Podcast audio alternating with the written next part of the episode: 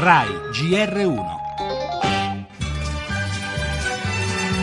Ferragosto la città è rimasta vuota, silenziosa, quasi irreale.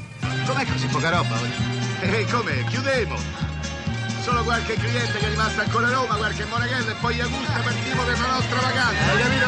Buon Ferragosto a tutti!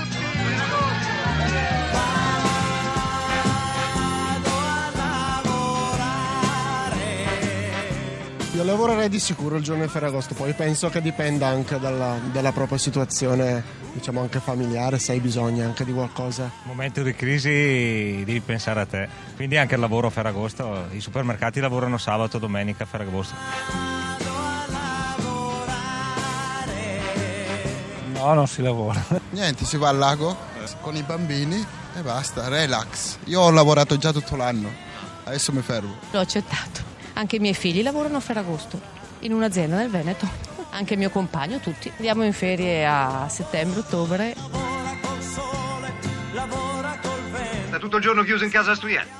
Sì, ho gli esami a settembre e sono ancora indietro. Vabbè, ma oggi è Ferragosto. Mamma dice che il lavoro dei giorni festivi non rende. Deve essere vero, io non ho combinato niente oggi. Nel fucile e gli occhiali, non guardare che senso vi ha dato. C'era una volta il Ferragosto, quando le città erano deserte, c'era la fuga verso il mare, il Ferragosto del Sorpasso, capolavoro di Dino Risi per intenderci, con una Roma fantasma fatta di strade vuote, negozi chiusi e quei pochi che rimanevano in città vagavano alla disperata ricerca di un pacchetto di sigarette e di un telefono pubblico.